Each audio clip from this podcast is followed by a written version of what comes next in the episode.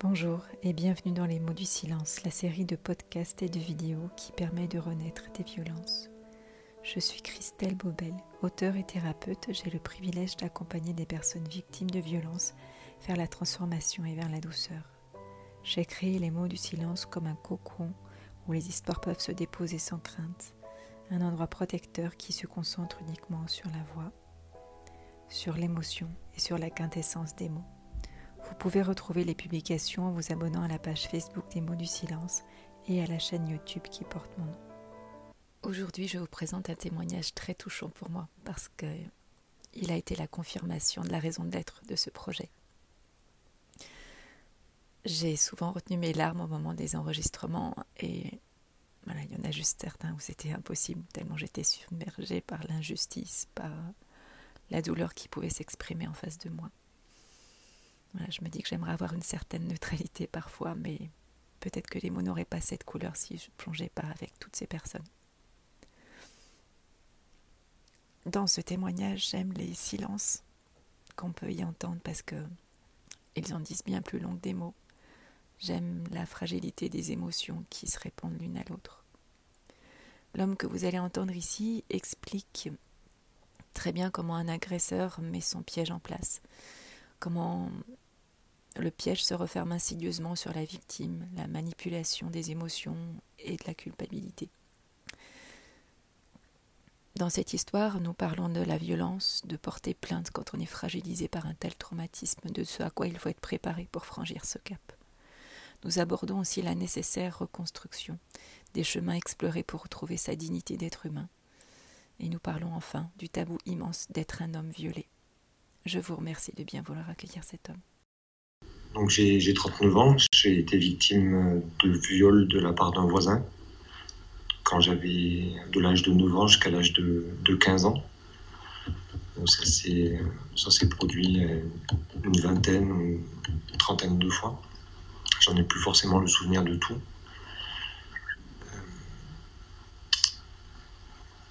C'est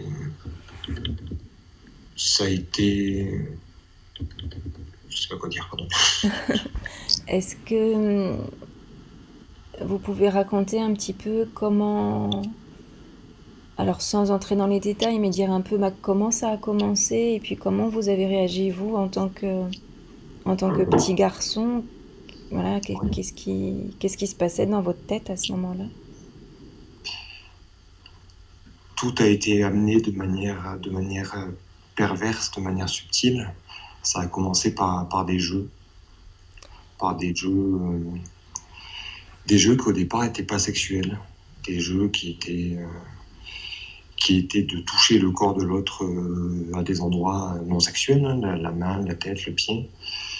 Et puis les choses sont venues petit à petit où il a commencé à me diriger de plus en plus près vers son, vers son sexe. Et, et donc tout a été amené de manière de manière très subtile. Ça s'est pas passé en une seule fois. La, on va dire la première fois, ça a été sur trois, quatre, euh, trois, quatre fois où il m'a mis dans la confiance de, de ce jeu en fait, de, de lui faire confiance de, la découverte euh, du corps de l'autre avec plein de plein de flatteries en me disant qu'il allait me montrer des choses que des enfants de mon âge n'ont pas le droit de n'ont pas le droit de voir, de faire euh, de faire des choses, de me montrer des, des femmes nues, etc. Donc c'était un peu, on va dire que au départ, ça a été pour moi une certaine naïveté. Je me suis fait prendre ma naïveté d'enfant, mmh. euh, cette découverte, euh, découverte du corps qui, à un moment donné, s'est dirigée vers le, vers le, vers le sexe. Et euh, avec de ma part des certains, un certain étonnement, en fait, de puisque son corps n'était pas le même que le mien. Il avait quel âge? Il avait 6 ans de plus que moi. D'accord. Donc il avait 15 ans, 15 ans au début et 21, 21 ans à la fin. Hmm. Euh, et puis petit à petit, euh, au départ, on va dire que c'était que des attouchements, que des. Et puis petit à petit, c'est venu, il a commencé à vouloir me montrer des films, des films porno, donc il y avait de, ma part une certaine, excitation et je rentrais aussi dans son jeu de, découverte. Je pensais être. je pensais réellement que ce qu'il faisait, c'était. euh, c'était bien. C'était. euh, Et puis après, les choses ont commencé un peu à tourner et qu'il a commencé à y avoir des menaces sur le fait de si tu en parles, euh, si tu dis ce qui se passe, euh, tu vas être puni, tes parents vont te punir, tu vas être, tu vas être grondé. Donc, du, du haut de mes 9 ans, c'était, c'était compliqué à, c'était compliqué à comprendre le. D'un côté, il me disait que c'était normal, et d'un autre, euh, j'allais me faire gronder, donc, et c'était moi qui étais en faute. Mm. Parce que c'était pas lui qui allait se faire gronder, c'est pas lui qui allait être puni, c'était moi qui allais être puni.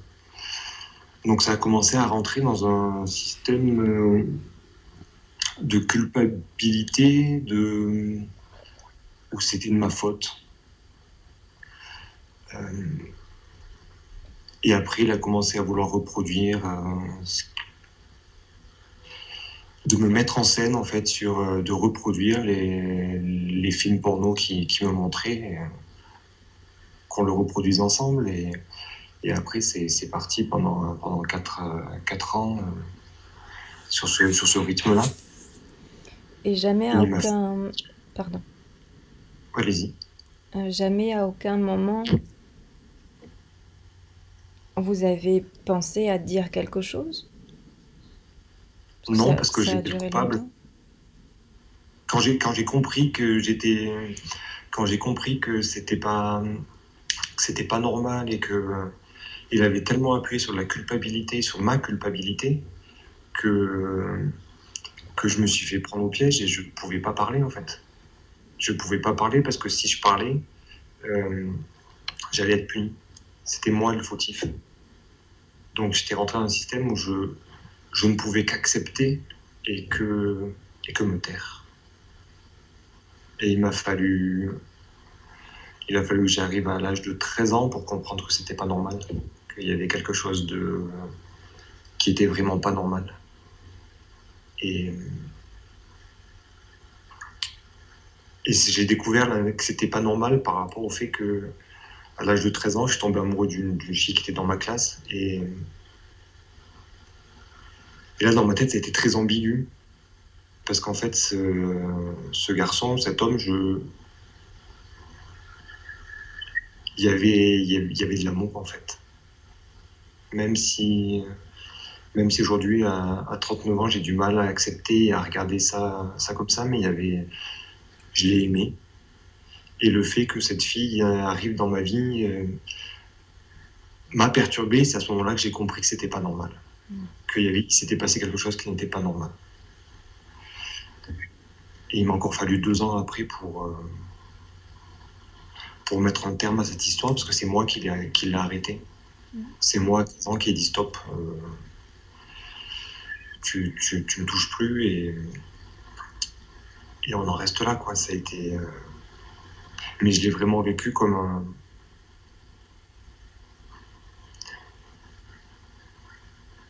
Comme une très grosse rupture amoureuse, en fait. Ouais, comme un déchirement. Ouais, ouais. C'est ambigu, c'est très ambigu encore dans ma tête ce, cet aspect-là d'amour et de. Mais voilà, c'était la fin d'une relation en fait, même si c'était pas une relation que je voulais et qui était, c'était, ça a été, ça a été compliqué. J'ai eu un sentiment d'abandon pendant quelques quelques temps, quoi. Mm. Pendant quelques années. Et jamais à aucun moment l'entourage ne s'est douté de quelque chose? Non, non, jamais. Moi, j'en ai parlé à mes parents quand j'avais 18 ans. Quand j'avais 18 ans, j'en ai parlé à mes parents parce que je j'arrivais plus à vivre tout seul avec ça en fait. J'arrivais plus à vivre en semblant parce que ce, ce type-là, le c'était un voisin, c'était sa famille était euh, amie de ma famille, euh, sa sœur était ma meilleure amie, donc il était toujours là, il était toujours présent. Et j'arrivais plus, j'arrivais pas à vivre, j'arrivais plus à vivre tout seul avec ce, poids-là et de continuer à avancer comme ça, c'était impossible. C'était impossible. Et c'est sorti de manière, de manière assez brutale. Comment ils ont réagi, vos parents, à ce moment-là? Alors, il y a eu la réaction face à moi. La réaction, elle a été. Ça a été une réaction pleine d'amour et de, et de tendresse, avec euh, la volonté de m'accompagner, de m'aider. Euh, ma mère m'a proposé de voir une psychologue. Et après, je sais pas derrière la réaction qu'ils ont eue, en fait, la réaction qu'ils ont. Comment est-ce qu'ils l'ont vécu, je sais pas. On en a. C'est pas des choses dont on parle, en fait. J'ai mis à ce moment-là un certain tabou sur cette histoire parce que quand je leur en ai parlé, je leur ai dit que que je ne voulais pas qu'ils m'en parlent. Je ne voulais pas que mes parents m'en parlent. Je voulais que si, si le sujet devait être abordé, c'était moi qui l'aborderais. Et donc, en fait, j'ai mis un certain, un certain tabou là-dessus dans ma, dans, dans, ma famille et qui a explosé dix ans plus tard. C'est-à-dire? C'est-à-dire que dix ans plus tard, euh, j'ai explosé, mais euh, vraiment avec, euh, avec hospitalisation en psychiatrie. Parce que même si à 18 ans, j'en avais parlé à mes parents, je leur avais pas laissé la possibilité de vraiment de m'aider, en fait. Je leur, je leur, avais dit, mais je leur avais, je leur avais donné l'information. Et, et je leur avais interdit de m'en parler, donc ils m'en ont jamais parlé. Et à 28 ans, euh, la cocotte, elle a explosé et, et tout a. J'avais jamais pensé porter plainte, j'avais jamais, j'avais jamais voulu porter plainte. Et là, à 28 ans, à l'époque, c'était la prescription qui, euh, intervenait. Euh, et je me suis senti dépassé, en fait. Je me suis senti dépassé et j'ai décidé de porter plainte à ce moment-là mais c'était prescrit. Alors, je pense que c'était un acte volontaire de ma part, de, manière inconsciente, hein. mm. euh, volontaire de ma part de laisser la, prescription s'installer pour porter plainte. Mais je pouvais pas faire autrement, en fait. Je crois que j'aurais pas, j'aurais pas été armé pour. Euh, pour, euh, pour affronter un procès, pour affronter, pour affronter la justice, pour affronter lui, sa famille. J'aurais pas, à l'époque, j'étais pas, j'étais pas armé pour ça. Quoi. Oui, c'est important du coup d'entendre cette part-là à l'intérieur de soi qui a envie de porter plainte, mais qui se sent pas forcément prête parce que bah, Parce qu'il y a 15 ans, il y a, il y a pas 15 ans, mais c'était il, y a, il y a, oui, il y a 15 ans, c'était, on n'en parlait pas, quoi. Hmm.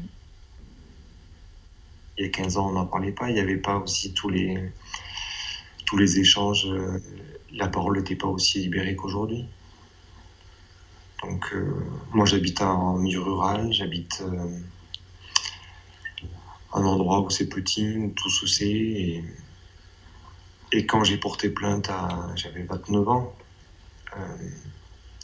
c'était très compliqué d'affronter le regard des autres. Qu'est-ce qui s'est passé?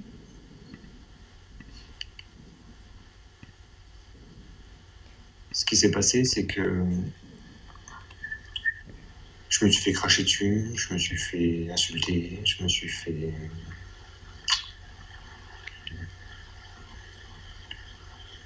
mon réseau amical a, explosé, puisque, comme je vous disais, il était sa famille, sa sœur, tout était insinué, dans, on était tous insinués ensemble, on était tous, euh, tous liés, il y avait un groupe d'amis, le groupe d'amis a explosé, certains ont pris parti pour lui, d'autres pour moi. Euh, même dans ma famille, euh, je parle pas de ma famille proche de mes parents, etc., mais ma famille un peu plus éloignée, les, les cousins, cousines, ça, ça a explosé, quoi certains euh, chacun a pris chacun a pris parti et Et donc, il a fallu que tout je reconstruise après. Quoi. Mm. Oui, donc j'imagine que porter plainte dans un contexte pareil devait être euh, en plus très compliqué. Oui, c'était compliqué, oui. Et quand vous dites que à, 28 ans, la cocotte, elle a explosé, ça s'est traduit de quelle manière? Ça s'est traduit par, euh, par des, une très grosse dépression déjà, mm. avec euh, des bouffées délirantes de culpabilité. Euh, j'étais coupable en fait. C'était moi le coupable. C'était moi qui n'avais pas. C'est moi qui n'avais pas. N'avait pas fait arrêter, qui ne l'avait pas arrêté, qui n'avait pas dit stop. C'est moi qui. C'était de ma faute s'il si, l'avait fait parce que peut-être que je m'étais trop laissé faire ou, ou peut-être que des fois je, je me suis laissé prendre euh, à son piège et, et donc c'était moi le coupable en fait. Et, et j'ai fait des bouffées délirantes. Euh, des bouffées délirantes qui m'ont conduit en psychiatrie à deux reprises.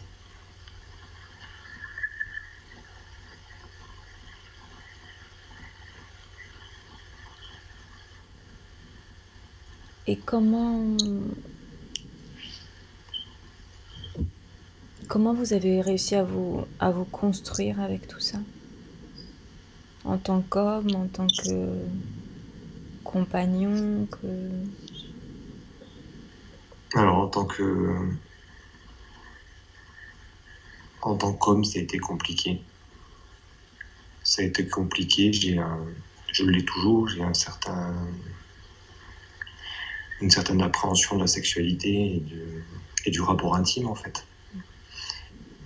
ce qui est compliqué dans mes, relations. Euh, Aujourd'hui, j'ai pas de compagne, je, je, vis seul et, à la limite, aujourd'hui, je m'en complais de vivre seul. Parce que j'ai tellement cette difficulté de, de l'intimité que, que j'ai tendance à la fuir. Après la reconstruction que, que j'ai entamée, ça a été des démarches avec des, des psychologues et euh, des psychiatres, et notamment par la, par la méthode de l'EMDR, mhm. qui a été vraiment, euh, pour moi, euh, salvateur. C'est ce qui m'a vraiment, vraiment aidé, qui m'a vraiment fait sortir du, du trou puisqu'à l'époque j'étais seul, mais quand je dis que j'étais seul, c'est que j'avais quasiment pas d'amis. Je, vivais euh, quasiment reclus. C'était boulot boulot boulot dodo. Je rentrais directement chez moi. J'avais pas et avec le MDR, j'ai réussi à me construire une vie sociale avec euh, avec des amis, avec des mais pas encore prêt pour euh, mm. pour une relation relation intime. Parce que vous vous, vous vous étiez complètement replié sur vous-même Oui. Je voyais personne. Hormis, euh, hormis le boulot, je voyais personne. Je ne pouvais pas faire confiance aux gens, en fait. Je, n'arrivais pas à faire confiance. J'avais eu euh, l'expérience de la plainte avec avec le déchirement qu'il y a eu entre, euh, entre mes amis, etc., ça m'avait. J'avais, j'avais plus confiance en personne. Et j'étais rentré dans un système de paranoïa aussi. De savoir qu'est-ce que pensent les gens, qu'est-ce, que, qu'est-ce qu'ils savent. Euh, comment... C'était c'était un peu contradictoire parce que d'un côté, le fait d'avoir porté plainte, c'était aussi pour que les gens le sachent, pour que ça se sache. Et, en fait, ça s'est retourné, ça s'est retourné contre moi. Et aujourd'hui, avec le recul, à dix ans plus tard, je je reporterai pas plainte. Pourquoi? Parce que je l'ai trop mal vécu. Je l'ai trop mal vécu. Je, je suis seul. Et, et sans aucun accompagnement, sans. Euh, vous allez à la gendarmerie, vous déposez plainte, vous rentrez chez vous. C'est comme si vous étiez allé euh, faire une prise de sang. Et, et voilà, il n'y a aucun. Il a aucune aide, qui, aucune aide, aucun soutien qui, qui est apporté.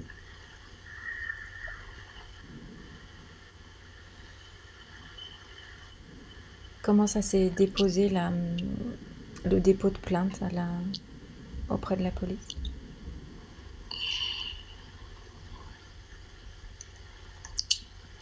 J'avais tout organisé en fait. J'avais, j'avais pris rendez-vous.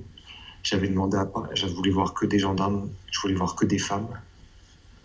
Je voulais voir que, que, que, des femmes. Je voulais pas qu'il y ait un homme qui soit qui soit présent au dépôt de, au dépôt de plainte. Donc la, gendarmerie a accepté et, j'ai rencontré deux femmes qui étaient deux femmes gendarmes qui ont été très bienveillantes et, et très gentilles le dépôt a duré plus de 4 heures, 4-5 heures. Euh, je suis sorti, c'est comme si j'étais passé dans une machine à laver. Pendant plusieurs jours, j'étais complètement déconnecté de la réalité. Je ne vivais plus. J'étais, comme un zombie en fait. Et quand ils m'ont annoncé que que le procureur euh, allait classer l'affaire, ils m'ont demandé demandé des précisions, ils m'ont reposé des questions un peu plus précises sur certains certains certains certains actes, sur certains certains détails.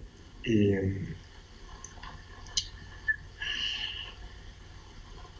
et à ce moment-là, le procureur a décidé de classer l'affaire, mais a décidé au préalable d'ouvrir une enquête. Donc il y a eu une enquête auprès de notamment mon agresseur qui, qui a tout avoué. Qui a avoué, qui a dit que en fait, il a pas. Non, c'est pas des aveux qu'il a fait, c'est des. Il a confirmé ce que j'ai dit. Alors, c'est quoi la différence? Oui, d'accord. Ils, ils, vont. Euh, ce que vous aviez déposé dans la plainte lui a été lu, il a juste confirmé. Il n'a pas avoué de lui-même, en fait, c'est ça? Oui, c'est ça. La... Ses réponses à chaque fois, c'est s'il le dit, c'est que ça doit être vrai. D'accord. Voilà, ça a été tout le long. Voilà, c'est un, un peu la, la, conclusion de, sa, de, son, audition. C'est ça, c'est que s'il si, le dit, c'est que ça a été vrai. Ça, doit être vrai. Et, et puis ensuite, quelques temps après, j'ai reçu la lettre, j'ai reçu une lettre de prescription de, de classement sans suite du procureur. Cette lettre, il est précisé que L'affaire est classée sans suite en raison d'un obstacle juridique. C'est pas précisé que c'est à, à, cause de la prescription ou autre chose. Et, et là, je pense que si ça avait été précisé, ça aurait changé beaucoup de choses dans mon histoire. Puisque mon agresseur a reçu la même lettre en disant que c'était classé sans suite en raison d'un obstacle juridique. En fait, il s'est servi de ça et il l'a montré à plein de personnes, et notamment sa femme sa femme, sa sœur l'ont montré à plein de personnes en disant que j'avais menti en fait. Ah bon? J'étais un menteur, même si. Parce que moi j'avais. j'avais Je veux toujours tout contrôler et. Et mon entourage qui avait été auditionné par, par les gendarmes, etc., je leur avais dit de. de ne rien dire à l'extérieur. Je ne voulais pas que c'est bizarre. C'est, je voulais pas charger encore plus mon agresseur. Donc je voulais pas que mes parents ou que ma sœur dénigrent encore plus. Euh... Donc ils ont respecté ce que je leur ai dit. Sauf que sa famille à lui se sont servis de notre silence et de, et de ce courrier du procureur pour dire que j'avais menti. Alors que moi, les, les, les aveux, je les avais. Mais c'est quelque chose que je pouvais. Ces aveux-là, je pouvais pas les montrer à tout le monde. Quoi. Je les montrais à certaines, à certaines personnes à qui je. Des personnes que, à qui, que j'aimais, à qui je tenais, qui, qui avaient pris position pour lui. Je leur ai montré, je leur ai fait lire la déposition que mon agresseur avait fait à la gendarmerie. Donc ça a permis de ramener 4-5 personnes dans mon, dans mon entourage, mais, mais après ces personnes-là, je n'arrivais plus à leur faire confiance. Donc malgré ce qu'il avait pu confirmer, oui. euh, on vous a accusé d'avoir menti. En fait. Oui. Oui, mais je suis toujours pour certains le menteur.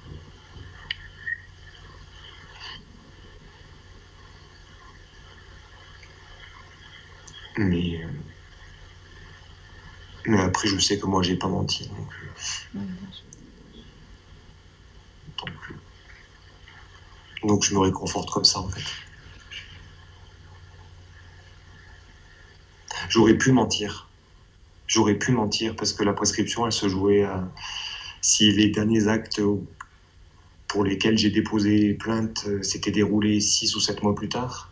La, la prescription, elle n'était pas, elle était, elle était pas, n'entrait pas en vigueur. Ouais. Donc j'aurais pu mentir sur des dates. J'aurais pu mentir sur euh, sur décaler, décaler un acte euh, qui s'était passé il y a 15 ans en arrière. Qui aurait pu prouver que j'avais menti sur la, sur la date Personne n'aurait pu le prouver. Mais j'ai pas voulu le faire. J'ai été, j'ai été tenté, j'ai été tenté dans ma tête, ça s'est court-circuité, c'était, ça a été assez intense le, le combat qu'il y a eu dans, en moi à ce moment-là en fait. Si tu mens, ça change tout, ça peut tout changer. Et après, je me disais que je pouvais pas mentir en fait. Je pouvais pas. Juste pour moi. Je pouvais pas me lancer en plus dans un procès euh, à ce moment-là sur pour moi qui est quelque chose qui était un mensonge. quoi. Je pouvais pas.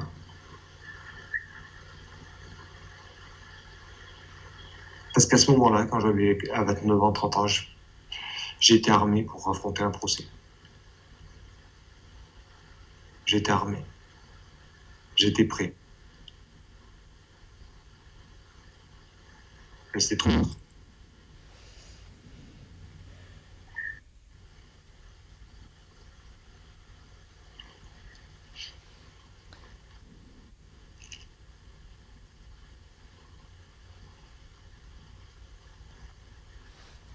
Au niveau de la, au niveau de la justice, est-ce que vous avez l'impression qu'il y a des, des manquements, des, euh, des choses qui sont pas appropriées? C'est quoi votre Oui. regard là-dessus? Alors j'avais une image de ce qui était de la justice avant de porter plainte, j'avais une image de la justice, euh, une assez mauvaise image. Il faut dire que j'ai eu affaire à- aux gendarmes et aux procureurs qui ont été, qui ont été très humains, très sympas, euh, qui m'ont aidé, qui m'ont rappelé, qui les gendarmes sont passés plusieurs fois, quelques mois plus tard chez moi, voir comment ça allait, etc. Le procureur aussi a appelé a appelé deux fois pour demander, demander des nouvelles. Euh, mais là où c'est sur les classements sans suite, pourquoi c'est pas expliqué dans le courrier que c'est classé en raison de, la prescription Pourquoi on parle d'obstacle juridique Mm. C'est quoi un obstacle juridique pour le. Alors c'est sûr, quand on parle à, à- à un juriste, il le comprend peut-être, mais euh, pour le commun des mortels, euh, c'est tout et c'est rien, quoi. Et je pense que un courrier argumenté, et détaillé, explicatif, je pense que ça pourrait changer beaucoup de choses.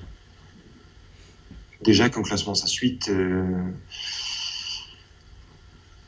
c'est pas que c'est pas que j'ai menti, c'est pas que donc euh, voilà une, une explication là-dessus. Oui, Après, je, suis tombé sur- après, je suis, après, je suis tombé sur un avocat, un avocat pourri, un avocat pourri. Puisqu'ensuite, ensuite, j'ai voulu tenter une action au tribunal civil. Mhm. Euh, et en fait, mon avocat n'a jamais rien fait. Ah Il m'a toujours dit que c'était en cours et en fait, il n'a jamais rien fait. Donc, du coup, maintenant, le civil a été prescrit aussi. Donc, euh, donc maintenant, j'ai plus aucune action en justice à mener. Donc, euh, d'un côté, je suis un peu libéré. Euh, Mais j'ai.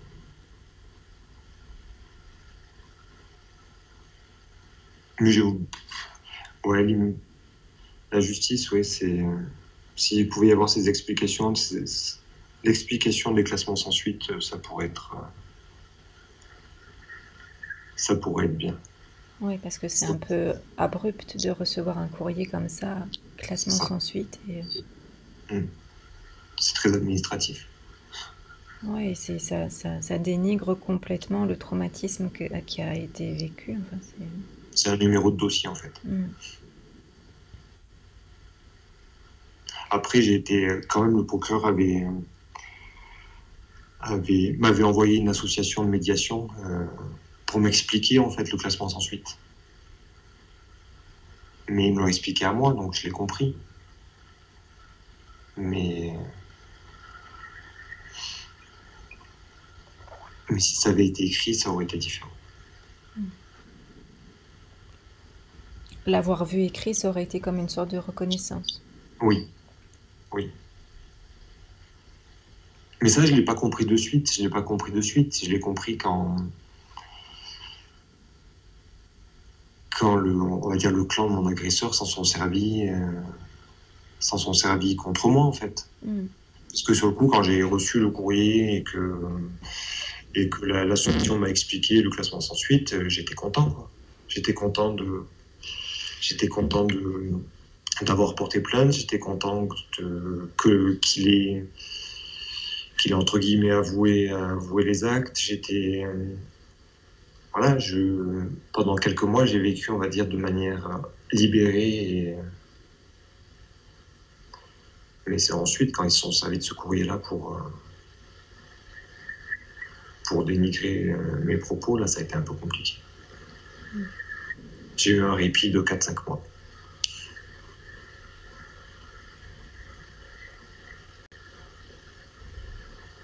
Comment, comment vous avez vécu le fait d'être un homme et de parler de ce genre de choses? Parce que maintenant, la parole des femmes, elle se libère de plus en plus, mais quand on est un homme, du coup, comment, comment ça se joue? Comment ça se passe?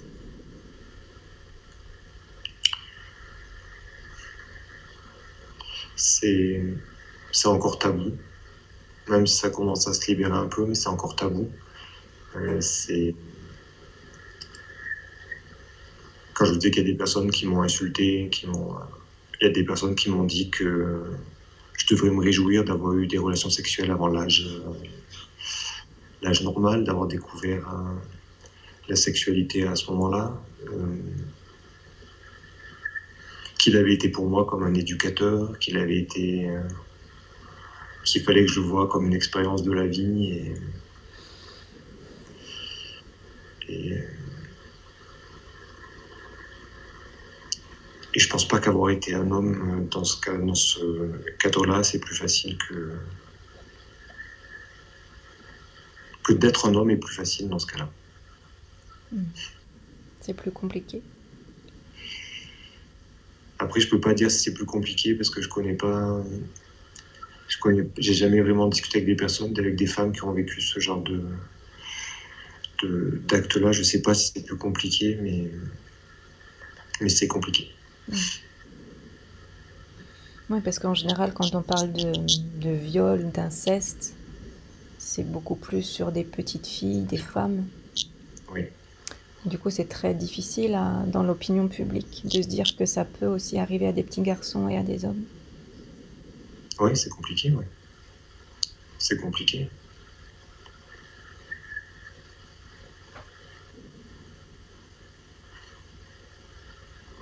Mais après, je, pense que la, parole libérée des femmes depuis quelques années va, et j'espère, va permettre la parole libérée des hommes mm. Et une acceptation de la société de, de ce genre de problématique. Mm. Est-ce que c'est aussi dans ce sens-là que la raison pour laquelle c'était important pour vous d'apporter ce témoignage aujourd'hui ou il y avait aussi d'autres euh, raisons? Oui, il y, avait, il y avait cet aspect-là, mais il y a aussi jusqu'à jusqu'à l'été dernier, je j'avais jamais rencontré de personne qui ait vécu la même chose que moi. J'avais euh, j'avais jamais parlé de ce qui m'était arrivé en dehors de mon entourage proche ou, ou des psys que j'avais vus. Depuis l'été dernier, j'ai pris contact avec des associations, j'ai j'ai rencontré des, des, hommes qui ont vécu la même chose que moi. Et, et je pense que pour moi, c'est aussi un parcours de reconstruction de pouvoir, de pouvoir en parler, de pouvoir témoigner mais aussi surtout de me dire, après c'est peut-être euh, sans prétention aucune, mais que ça pourra aider peut-être quelqu'un d'autre, quelqu'un qui a vécu la même chose que moi, mm. à parler. À parler plus tôt et, et pouvoir se reconstruire plus tôt. Quoi.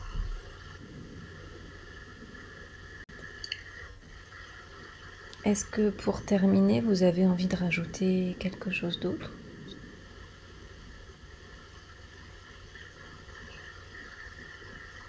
Vous pensez que... Si, je voulais, dire que, là, je vous disais, depuis que l'été dernier, j'ai rencontré des, associations, etc., qu'il y en a qui font un travail, euh, formidable. Notamment, euh, j'ai rencontré Laurent Boyer qui a écrit un livre euh, et qui, a créé une association là, Survivants. j'ai rencontré aussi Omer Asselier d'Innocence en, en danger qui fait euh, un travail remarquable. Et que je pense que si j'avais pu rencontrer des associations il y a, il y a 15, il y a 15-20 ans, euh, ça aurait changé beaucoup de choses dans ma vie en fait. Mm. Je me serais senti beaucoup moins seul.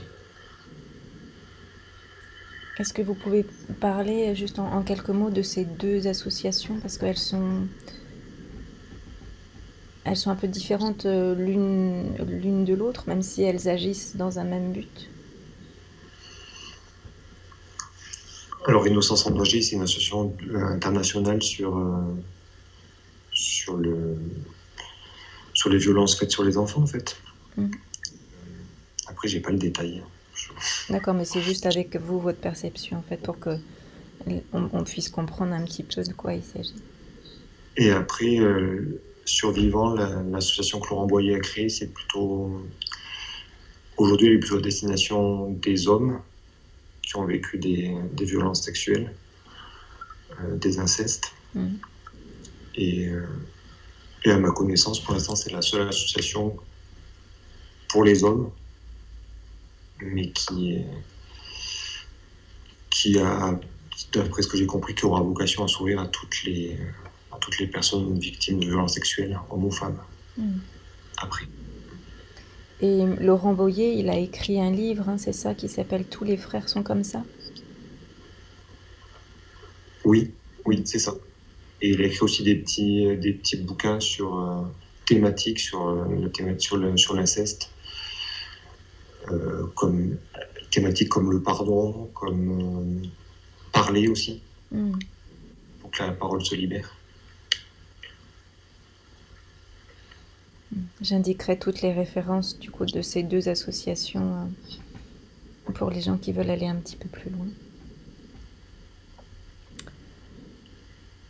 Euh, est-ce que vous voulez qu'on arrête là ou vous, vous, avez besoin de rajouter certaines choses? Non, je pense que j'ai, j'ai fait le tour de ce que je voulais dire. En tout cas, merci beaucoup d'avoir pris ce courage parce que